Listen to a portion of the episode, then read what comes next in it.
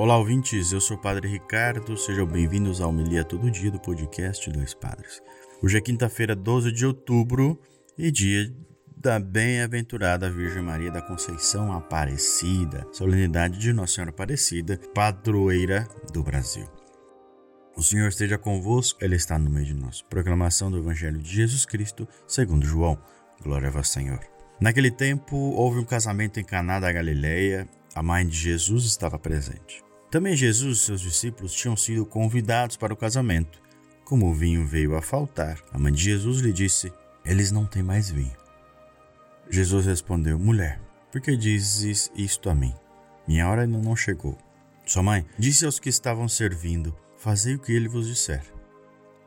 Estavam seis talhas de pedra colocadas aí para a purificação que os judeus costumam fazer, e em cada uma delas cabiam mais ou menos cem litros. Jesus disse aos que estavam servindo: Enchei as talhas de água. Encheram-nas até a boca. Jesus disse: Agora tirai e levai ao mestre-sala.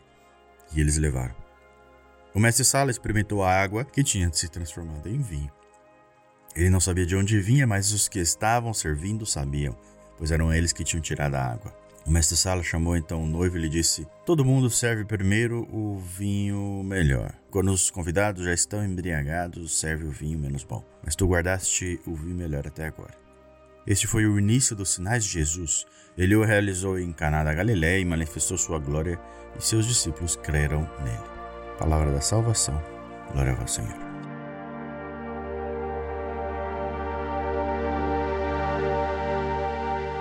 Muito bem, o Evangelho de João vai trazer um, uma reflexão justamente nesse final aqui. Seus discípulos creram nele.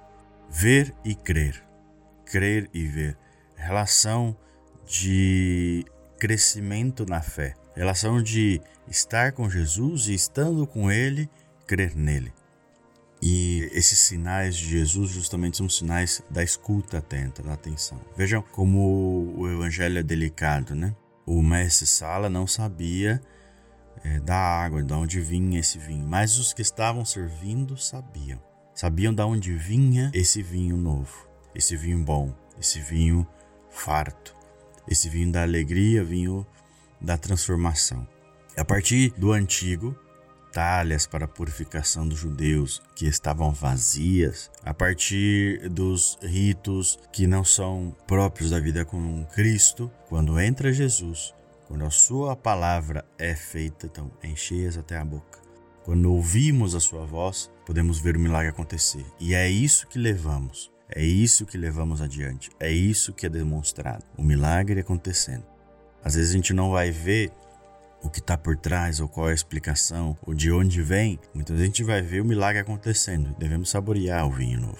Muitas vezes somos nós que vamos levar e devemos fazer com que mais pessoas conheçam o vinho novo. Então, hoje, no seu dia, com esse testemunho de Nossa Senhora, leve adiante esse ensinamento. É escutando a palavra de Jesus, é fazendo o que ele nos pede, é nos colocando em serviço e, é claro, oferecendo a todos essa nova alegria, essa boa palavra, essa boa nova, esse evangelho que é o vinho, vinho novo, que é o próprio Jesus.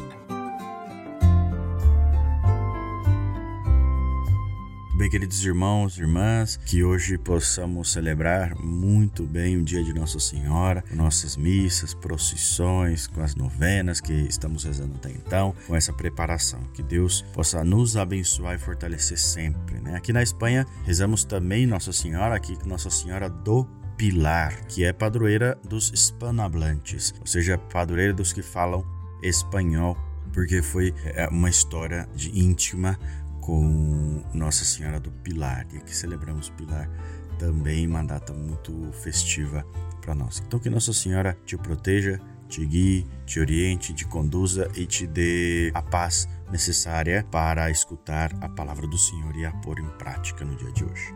Deus abençoe todos, tenham um bom dia também.